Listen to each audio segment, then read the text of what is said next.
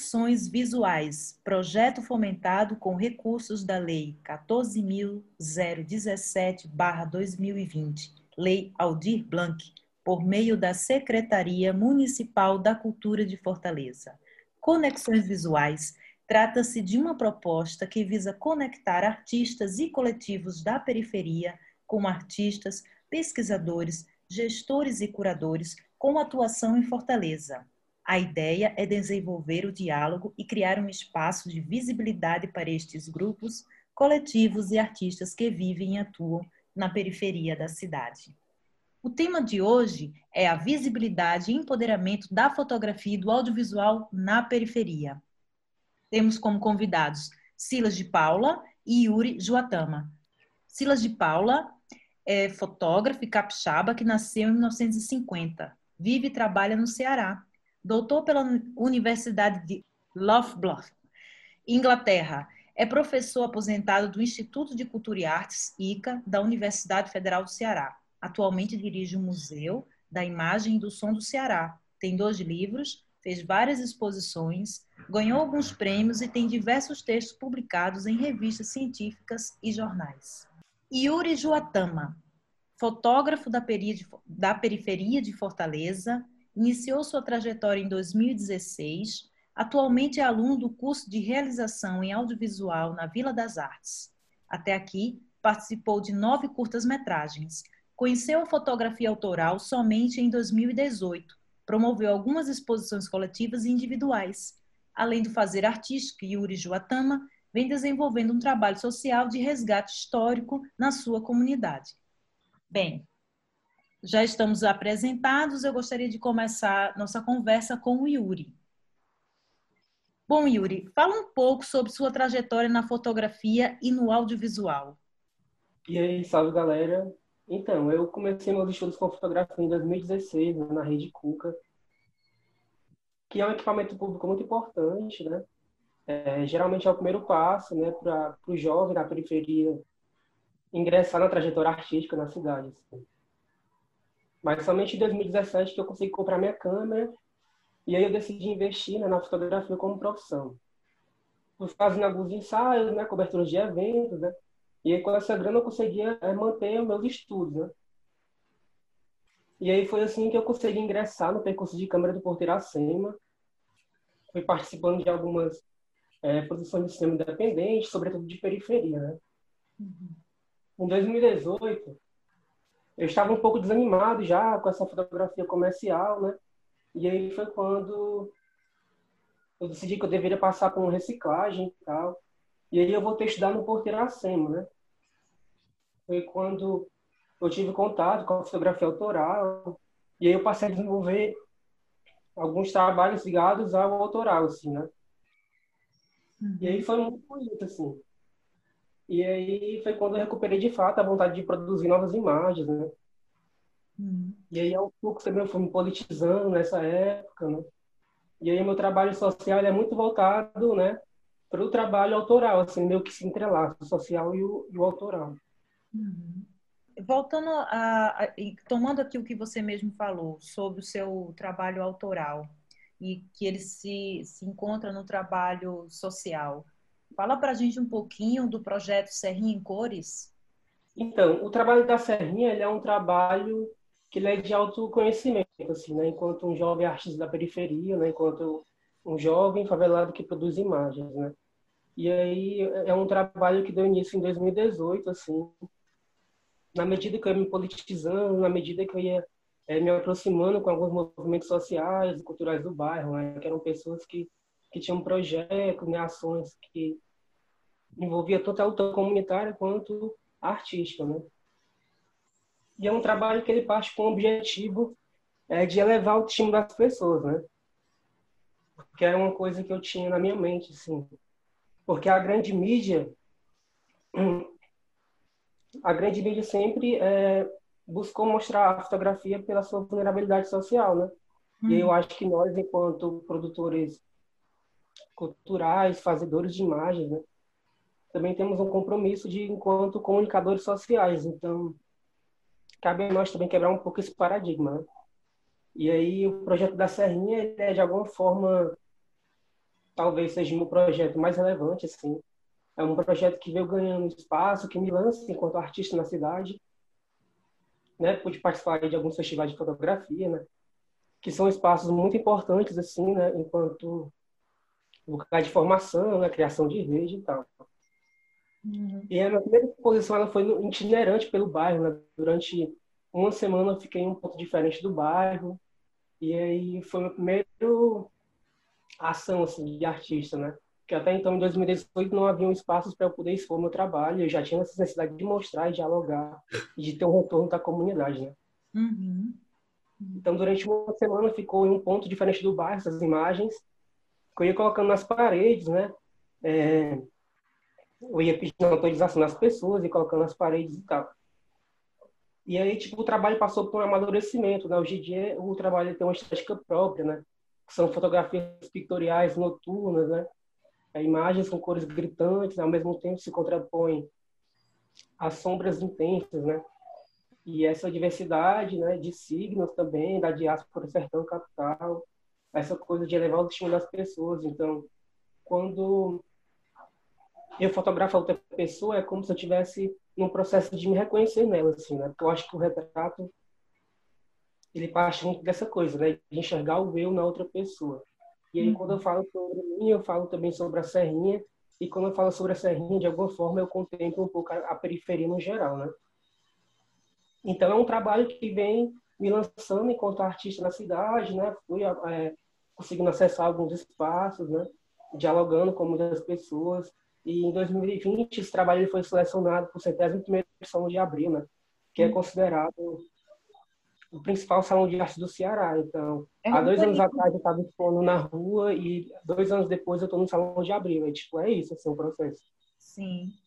Eu vi um vídeo é, do, do projeto Serrinha em Cores que vocês fizeram. Não sei, parece, não sei se é um coletivo ou se é você individualmente que o faz. E até achei muito interessante que você faz uma entrevista, tem um senhor e uma senhora numa, ca numa casa, eles estão na própria residência. Eu achei muito bonito o, vídeo, o trabalho. Sim, é, Serrinha Luz e Cores é um projeto autoral meu, né? Uhum. Mas apesar de ser autoral, eu costumo dizer que ele é um trabalho coletivo porque existe uma contribuição da comunidade, né? Uhum. Porque se não houvesse a comunidade, meu trabalho autoral não existiria. Eu participo de dois coletivos, que é o Coletivo Cação e o coletivo Perigrafia, na qual a gente tem tentado produzir ações pontuais, né, alguns projetos é, coletivos, mas o Serrinho Las Cores é um trabalho é, meu, mas que tem a contribuição da comunidade. Assim. É, me fala um pouquinho, Yuri, da tua experiência na Vila das Artes. O que, o que, que é a Vila das Artes, o curso que você está ainda fazendo não é, lá, é, contribuiu e tem contribuído para o teu amadurecimento, na, tanto no audiovisual quanto na fotografia? Então, para mim, o curso de realização audiovisual na Vila das Artes é um dos principais cursos de realização da, na cidade, assim, né? Uhum. É, para além das universidades, né?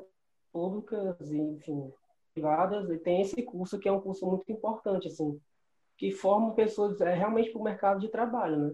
Uhum. E aí, assim, o meu foco hoje em dia é a fotografia autoral.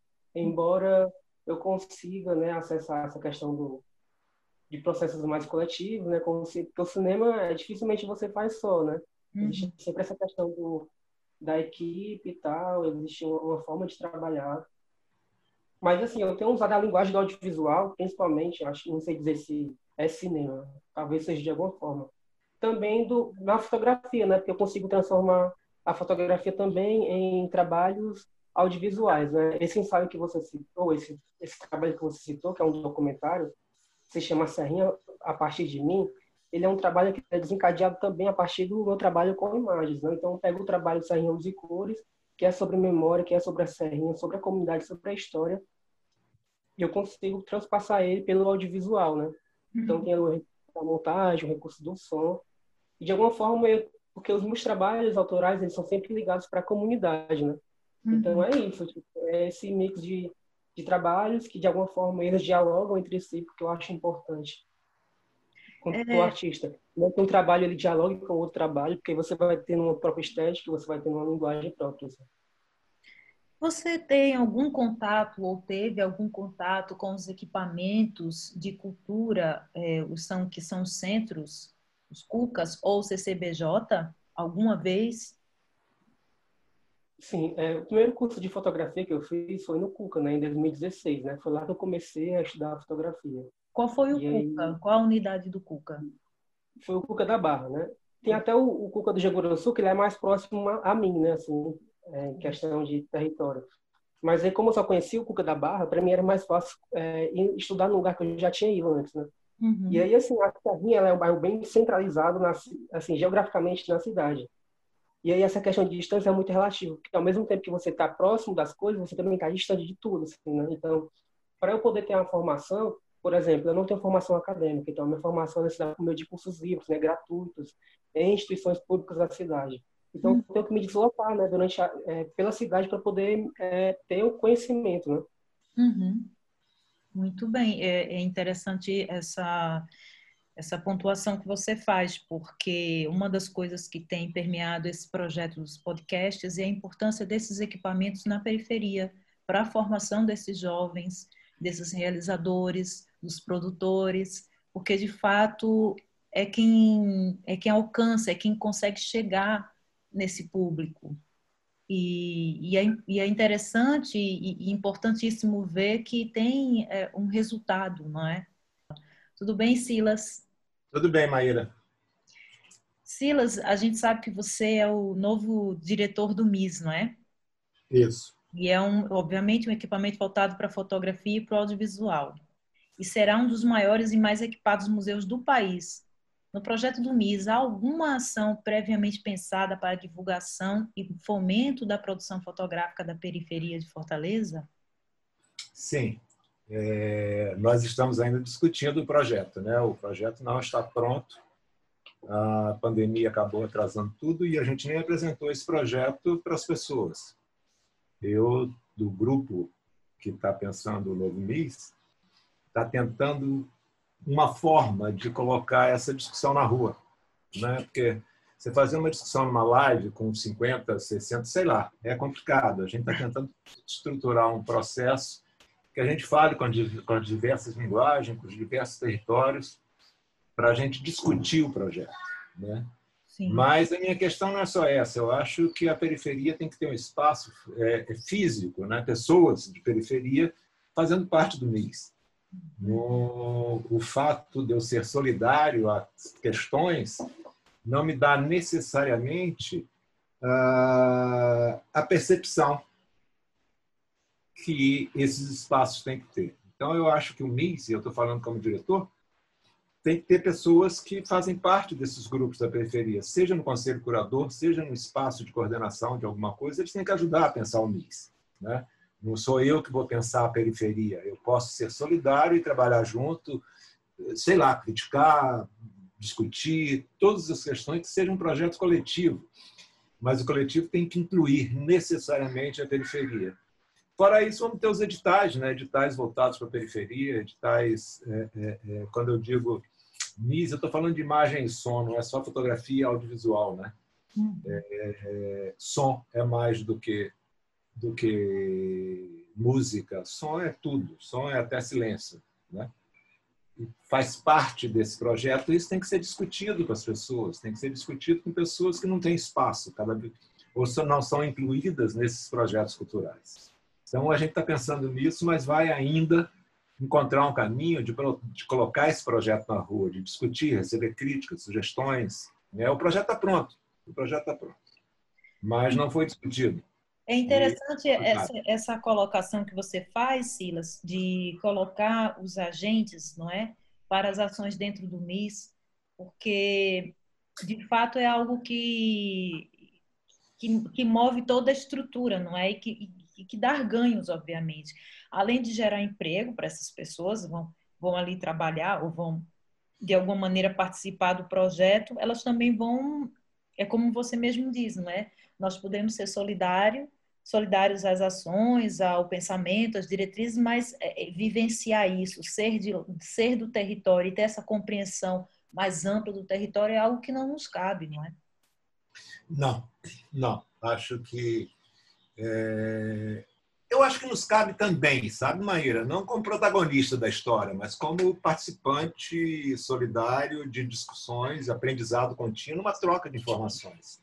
Sim. Eu acho que isso é fundamental. Eu vi muito isso no Museu da Fotografia, onde todo educativo são com jovens que vieram da periferia. E eu aprendi muito com eles. É uma outra, uma outra postura, sabe? É, é, é fundamental que essas pessoas tenham espaço não só como artistas, para mostrar a, a, a, visão de mundo que tem, mas também definir quais são os projetos.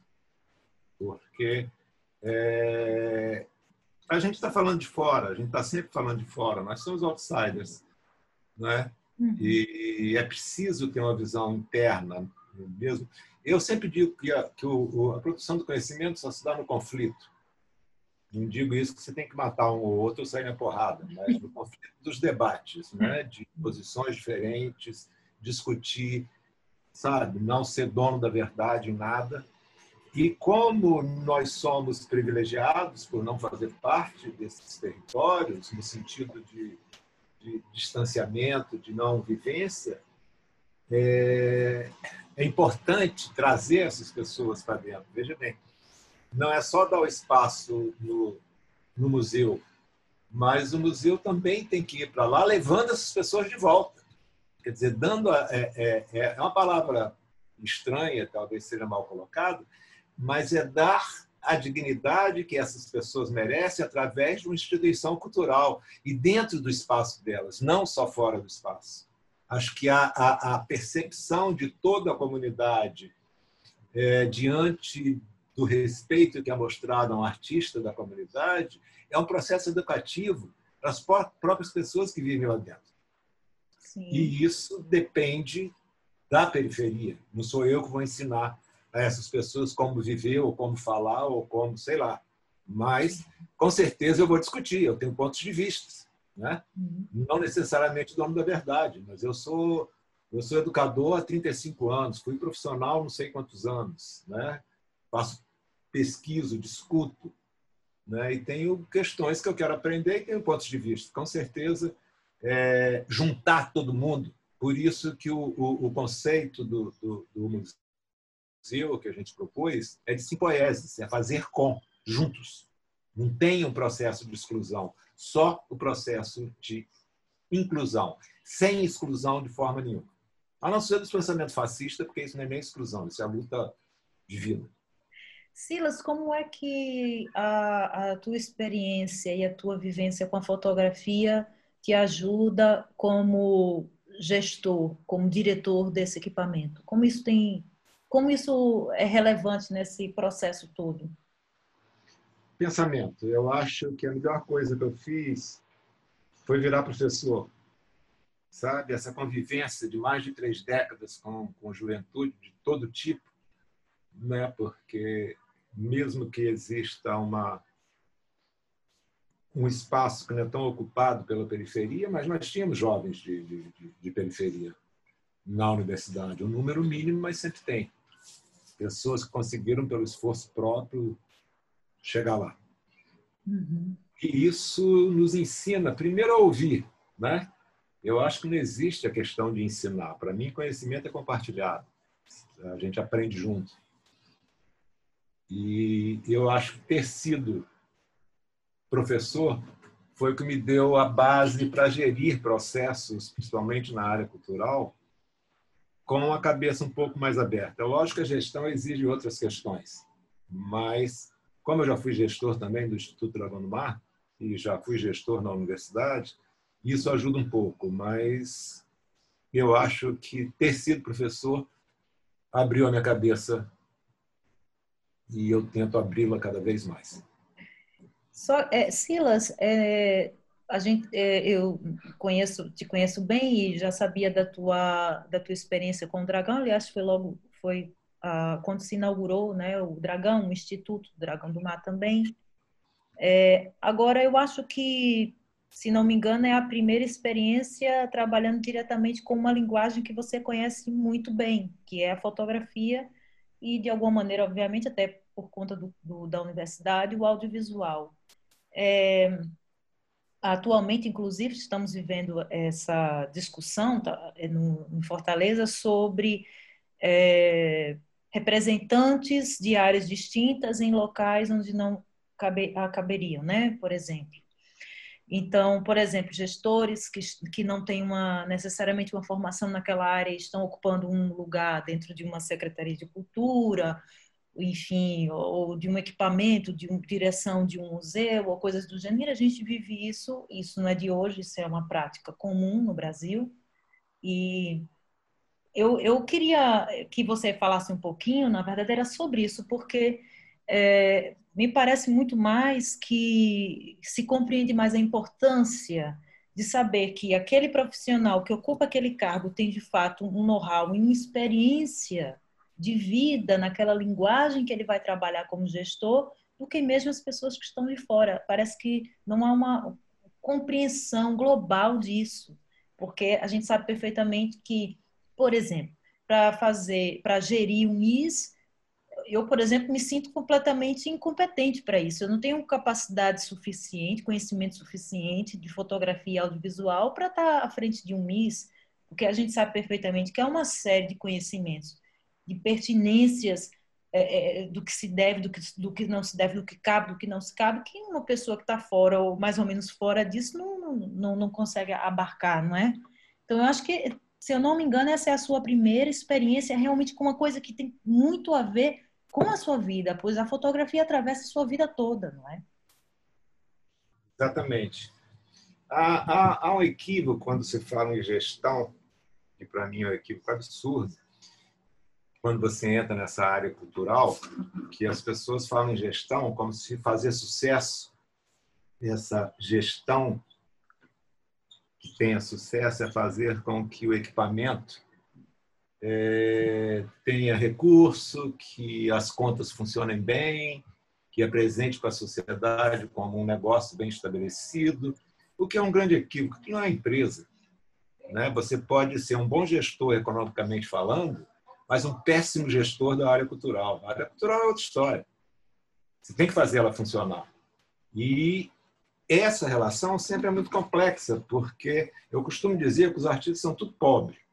Né? Você tem um projeto do governo, seja para engenharia, construção de prédio, de estrada, dá, sei lá, um bilhão, dinheiro para cacete. Quando você fala em 20 milhões na área cultural, todo mundo acha que você está exagerando.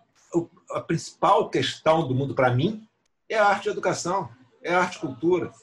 É isso que determina, inclusive, a cabeça dos grandes profissionais de outras áreas. Você pode ser tremendamente competente numa área determinada, mas um tremendo mau caráter, fazendo a coisa não para um público mais amplo. Então, essa questão da gestão passa não só por uma gestão eficiente dentro dessas coisas que eu coloquei, mas fundamentalmente tendo um olhar voltado para a cultura. Não é gasto, não é custo, é investimento na vida das pessoas. E isso é papel do governo. Um museu público, ele pertence à comunidade. Sem essa relação de pertença, esse museu não tem sentido ele vai existir para fazer belas exposições para os turistas, para mim o museu é um local prioritariamente educativo. Para mim nada consegue funcionar em nenhum sentido sem educação. Não quero fazer uma faculdade no museu não. É outro tipo de formação, é outro tipo de educação. A academia, as escolas já fazem isso. Mas é ser complementar a todo esse processo de conhecimento. É um local de educação, trazendo a memória, contemporaneidade, arte, sei lá, todas as coisas, mas para a gente ter uma visão muito mais consistente da vida, com todos os problemas, com todas as dificuldades, com todos os conflitos. Na realidade, um bom museu é aquele que o governo quer fechar. Eu gostaria que vocês falassem sobre o impacto da crise causada pela pandemia na produção cultural e como os editais emergenciais ajudaram artistas e toda a cadeia produtiva. Olha, Maíra, eu, meus amigos, pelo menos a grande maioria é, de artista, de fotógrafo, de pessoas que tentam sobreviver, né? Porque viver bem tem uns dois ou três. O resto luta diariamente para. E pessoas até com nome, não tem já estavam no mercado de alguma forma, não eram só as pessoas que estão iniciando, não. É, parece que as coisas não foram fáceis e não estão sendo fáceis para ninguém. Aproveitando essa questão, eu gostaria de fazer aqui uma pergunta para o Yuri Juatama. Gostaria que falasse sobre o impacto da crise causada pela pandemia na produção cultural e como os editais emergenciais ajudaram artistas e toda a cadeia produtiva. É, então, eu acho que a gente teve que se reinventar, né, para continuar é, sendo produtivo, né, produtivas. E ao mesmo tempo que a gente procurava manter a nossa saúde física e mental, né? Afinal, nesse contexto pandêmico, essas questões de, de angústia, de depressão só aumentaram, assim, pelo, pelo medo de, de morrer ou de perder algum querido. Assim. E aí, ao mesmo tempo, esse sentimento, né, para algumas pessoas serviram, né, como um impulso, assim, como combustível é, criativo, né, acho que para outras pessoas também sirva como um bloqueio, assim. E aí, mas eu acho que não é do artista assim ficar parado nesse tempo suspenso, né? Eu acho que a nossa criatividade ela é pulsante, assim, e somos capazes de aprender a dominar as ferramentas necessárias, né, para poder dar continuidade ao nosso trabalho, né, mesmo que seja diante da virtualidade. E aí é engraçado porque esse processo de pandemia, né, ele meio que afasta quem está perto, mas ao mesmo tempo ele gera uma possibilidade de a gente se aproximar com quem está distante da gente, né? Então, eu acho que a, fotografia de periferia é a nossa contribuição. É, eu, por exemplo, participei de dois movimentos assim, em coletivo, né? que foi a Expo Foto Quarentena do coletivo Perigrafia e a Foto Carcara Conferência, né, que foi uma galera da periferia que se articulou para poder debater e discutir né, questões ligadas à imagem, mas também outras questões né, sociais, questões de gênero também. Então a gente deu nossa contribuição para a geração de conteúdo, né, criação de rede, né? Eu acho que isso é muito importante.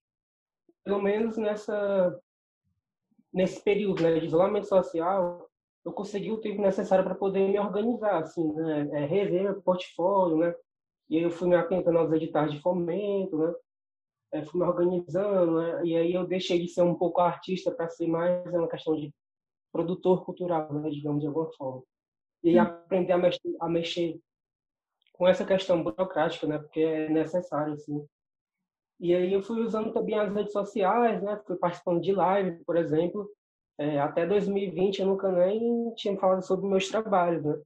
E aí a importância de falar, né? Porque falar sobre o que a gente faz é importante quanto aquilo que a gente produz, né? Então, houve essa efervescência das lives, né? Eu pude participar de algumas lives, né? A convite, inclusive é, de alguns festivais assim fora do Ceará que eu nunca nem tinha, nunca nem pisei fora do Ceará, eu consegui falar e participar de alguns festivais, assim. É, e, tipo, isso para mim é, foi muito bom, assim, enquanto artista. E aí, assim, para a galera que estava atenta aos editais, né, que estava com projetos escritos, assim, pelo menos encaminhados, a galera conseguiu, né, é, conseguiu ser contemplada em alguns editais, né, porque, ao meu ver, é a única forma da gente conseguir grana para sobreviver, que é esses editais de incentivo, né? E aí é isso, assim, eu acho que a gente precisa estar atento, né, estar organizado e articulado para poder aproveitar essas oportunidades. E ainda assim, quando a gente é contemplado, tem toda essa questão burocrática, né? Eu costumo dizer que os burocratas eles não têm coração, né? Então, se a gente não fizer do jeito que eles pedem, a gente se lasca, né? Uhum. Então, é melhor a gente fazer do jeito que é, e aí a gente vai perguntando, pesquisando, né? Vai conversando com pessoas que têm mais experiência, né? Pedindo algumas dicas, e a gente vai fazendo é, na tora, assim, que a gente costuma dizer, né? Fazendo, vai aprendendo no seu fazer, assim. Uhum. É, você chegou a aprovar, Yuri, algum projeto, por exemplo, nesses editais da lei, da lei Aldir Blanc? É, eu consegui aprovar um, um, projeto, que é um projeto com o coletivo Educação, assim.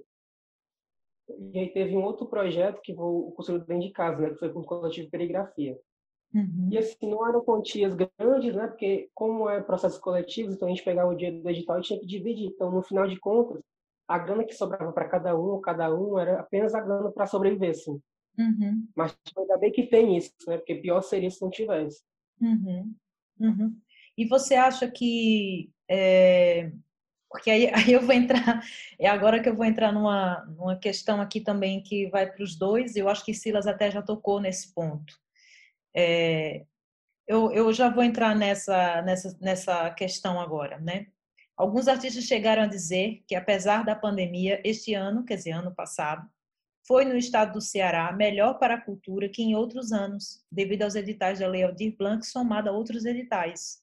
Para o setor da produção já foi o oposto, uma vez que todos os eventos dos dois principais órgãos que, administra, que administra, administram a cultura é, terem sido obrigados a cancelar todos os festivais, eventos, feiras e salões que são executados por produtoras.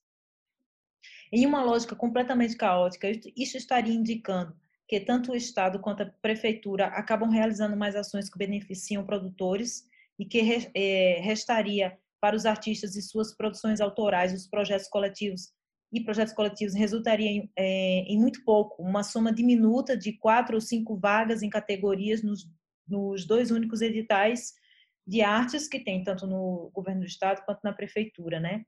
E aí era exatamente sobre isso. Se você sentiu que, por exemplo, contraditoriamente, por isso que eu até falo, né, numa lógica caótica, é, num ano que seria muito mais difícil, muito mais complexo para a cultura, nesse caso, talvez até pela lei Aldir Blanc, que foi uma grande conquista da classe artística, junto aos outros editais que saíram, né, embora ainda não tenham sido pagos, mas saíram, estão aí, e muita gente mandou, isso de alguma maneira não acabou beneficiando muito mais os artistas do que comumente ocorre?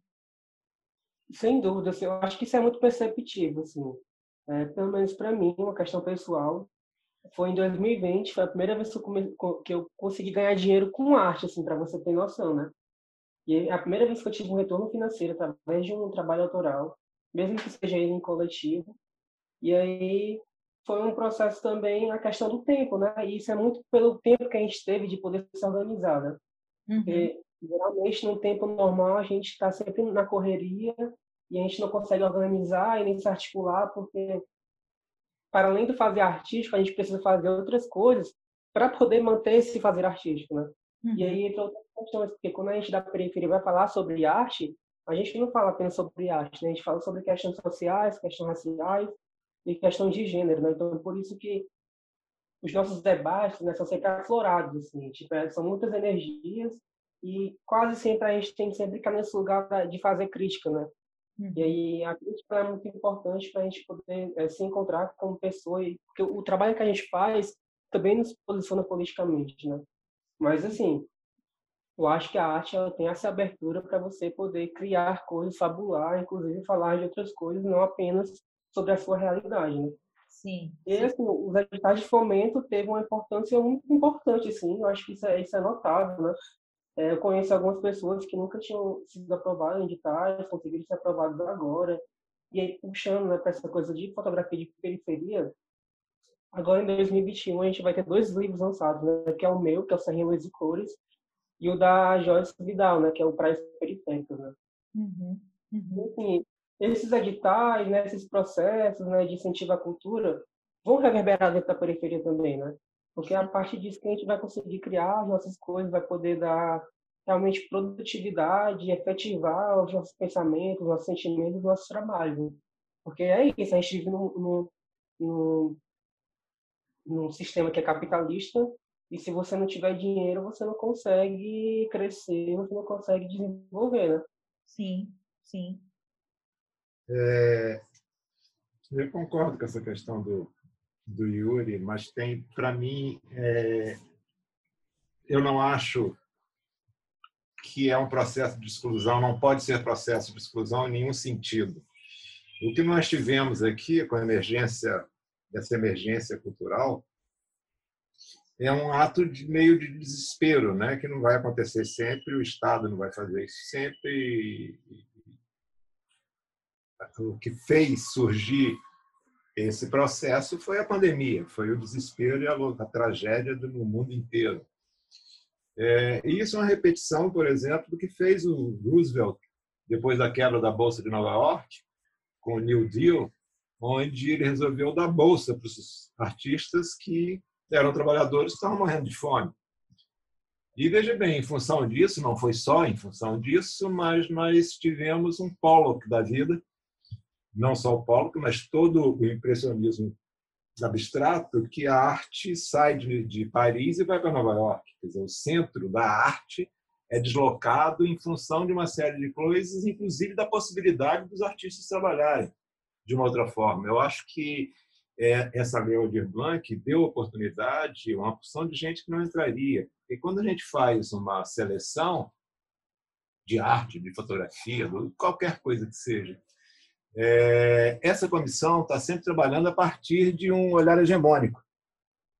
Se você não tem esses olhares de periferia, o que nós fazemos é selecionar o que é considerado arte, o que é considerado uma boa fotografia. Isso parte de um olhar hegemônico, que está colocado no mundo como uma grande ambição. É lógico que você tem pessoas e curadores que têm uma cabeça mais aberta diante disso, mas, no geral, é um olhar hegemônico. Então, já corta essas pessoas de, de, de uma forma muito radical. Precisa mudar também quem seleciona os trabalhos. Eu acho que tem forma de resolver isso, Maíra. É, por exemplo, o que a gente está propondo no MIS para os artistas, seja de ocupação do espaço, fazer uma exposição, qualquer coisa desse tipo, é o seguinte: é, você ganha um edital, é convidada para fazer qualquer coisa. A produção é do MIS. O MIS paga a produção. Ele não precisa ganhar dinheiro com a produção. Aliás, ele acaba economizando com isso. E, lógico, sempre tem um limite nesse processo. E o artista é pago por prestação de serviço. Quer dizer, todo o trabalho que ele fez é dele, sabe? As obras que a gente vai imprimir, é tudo dele. Mas ele vai ser pago como um salário por ter trabalhado aquelas obras. A gente não é uma galeria, a gente não está comprando o trabalho dele. A gente está pagando a ele para fazer uma exposição. Porque aí o dinheiro vai para ele, ele não precisa de um produtor. Sim, é, produção, pronto. Ele é, dirige a produção, ele vai, a produção vai obedecer o que ele quer e aí recebe um pagamento que vai ser discutido, debatido, sei lá, sim, mercado, uma opção de coisas, tem mil maneiras de fazer isso. Mas ele sai pago. Terminou a exposição, ele pega o material dele e faz exposição em outro canto. Que ele não gastou nenhum tostão. Então, tem formas de fazer isso. Agora, é lógico que isso é mais fácil, porque o MIS é uma organização social, é uma OS, que permite fazer coisas, não é como uma empresa privada normal, uma organização social sem fins lucrativos. Então, ela pode fazer isso. O Estado não pode. A legislação não deixa. Então, a gente volta de novo ao mesmo drama, por isso que eu falei que é algo recorrente que você já havia colocado lá em cima voltamos ao mesmo drama da legislação, não é? Então, eu acho que essa discussão ela tem que perpassar, sabe, as eleições, a discussão sobre a Secretaria de Cultura, legislação. Tem pessoas com, com mais é, consistência jurídica para defender esse processo, porque não adianta só a gente reclamar. Reclamar ajuda, mas não resolve. Sim. Tem que ser mais proativo nesse processo, sabe? Os grupos de coletivos, as, as linguagens, tem que entrar numa discussão com o governo para que isso seja dado uma outra forma de trabalhar. Porque do jeito que é, não é culpa do secretário de Cultura, nem da, da, da subsecretária, nem quem está na cultura, não, nem do jurídico da cultura, e fala assim, está aqui na lei. Sim. Tem Sim. que mudar a lei. Não, é, é verdade é que eu aqui também me lembrando que os produtores que eu conheço também sofrem horrores e acabam também perdendo muito dinheiro por causa da burocracia também. A própria burocracia tira os recursos, que já são poucos para as ações. Então, é, é, por exemplo, quando se há uma, uma, uma mudança nisso, nessa operacionalização do recurso, é claro, com uma fiscalização, não no sentido de punir, mas de acompanhar, de verificar se está sendo feito, como está sendo feito, a qualidade do produto, isso é absolutamente normal e, e, e cabível, né? Mas, mas quando se muda, por, exemplo, nós somos colocados como objeto licitatório. E um objeto licitatório é uma coisa extremamente complexa. É por isso que você agora está tendo problema. Quando a gente diz assim, tem que ter três propostas, não é? Como é que você vai fazer três propostas de uma ação que você vai realizar se você é o produtor do seu projeto, você escreveu o seu projeto, é uma ação de, de arte, você sabe exatamente quem vai chamar, não tem essa de menor valor de mercado, isso não existe, isso é uma lógica completamente sem sentido na cultura. Não, não é? Então, assim, por exemplo, até eh, se não tiver escrito um edital, como é o Salão de Abril, por exemplo, dizendo que aqueles tantos artistas foram selecionados por uma comissão não sei o quê, para pagar aquilo, se não houver um edital, é inviável. Hoje, na nossa legislação, impede um pagamento como esse. É um absurdo. É complicado. É, mas eu acho que é resolvível mesmo, mas acho que é médio, médio prazo, porque algumas questões você discutindo. Veja bem, o, o, a Léo de Blanc ainda pode ter problema. Quando a, a, a, o processo licitatório que foi feito, que, por exemplo, nós pagamos aos artistas é, compra de acervo. Foi compra. Que tem a lei 8666, sei lá, que permite você, o governo compra coisas. E também pode comprar obra de arte. Só que, por que, que nós compramos todas?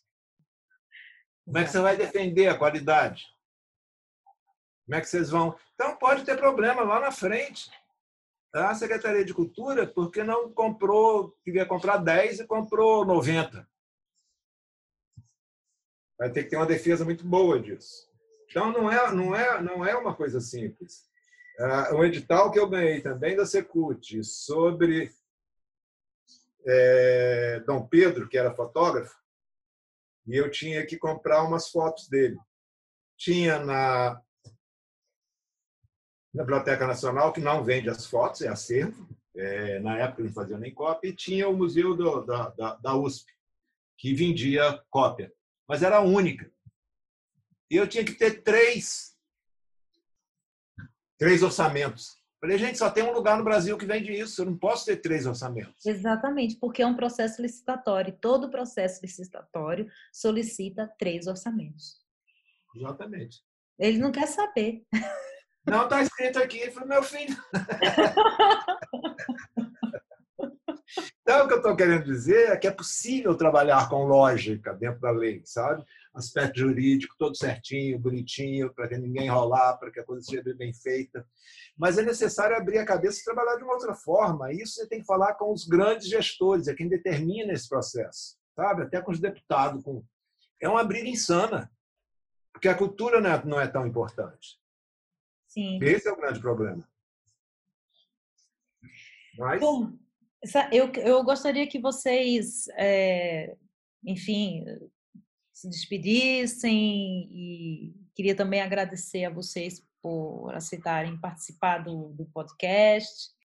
Bom, só agradecer essa oportunidade. Eu acho que a gente aprendeu um pouquinho também com essa pandemia, com a possibilidade desses aparatos tecnológicos, que eu sempre fui muito ruim com essas coisas, ter que aprender e ver mais oportunidades e tentar, de alguma forma, caminhar para um futuro mais justo. Eu acho que é esse debate, essas discussões que podem nos ajudar a isso. Obrigado pelo convite. Obrigada por ter aceitado, Silas. É, eu acho que é isso. Eu também agradeço o convite. Eu acho que temos um grande desafio aí, porque é, a fotografia é esse lugar bem complexo, muito diverso, em que existe uma grande vala assim, em relação à fotografia de periferia e à fotografia que é considerada a fotografia elite, né, da cearense assim. Então é um desafio. Eu acho que assim como eu, outras pessoas estão dispostas a, a dialogar, a conversar e a construir pontos com quem tem interesse assim de dialogar, né? Então é isso. Agradeço o convite e é nós. Estamos juntos. Muito feliz para todos. Eu queria que você desse aí para o pessoal o, nome da página de vocês no Instagram, dos teus projetos, o pessoal procurar. Então, Yuri Joatama, se você colocar no Facebook, Instagram, Google, vai aparecer várias coisas. E ah, aí tem um projeto pessoal que eu falei agora, que é o Serrinha Luz e Cores, que tem no, no Instagram também. Pois então, ah. um beijão para vocês. Beijão, Maíra. E mais uma vez, obrigada. Tchau, tchau, Yuri. gente. Abraço. Se cuidem, Abraço. todo mundo. Tchau.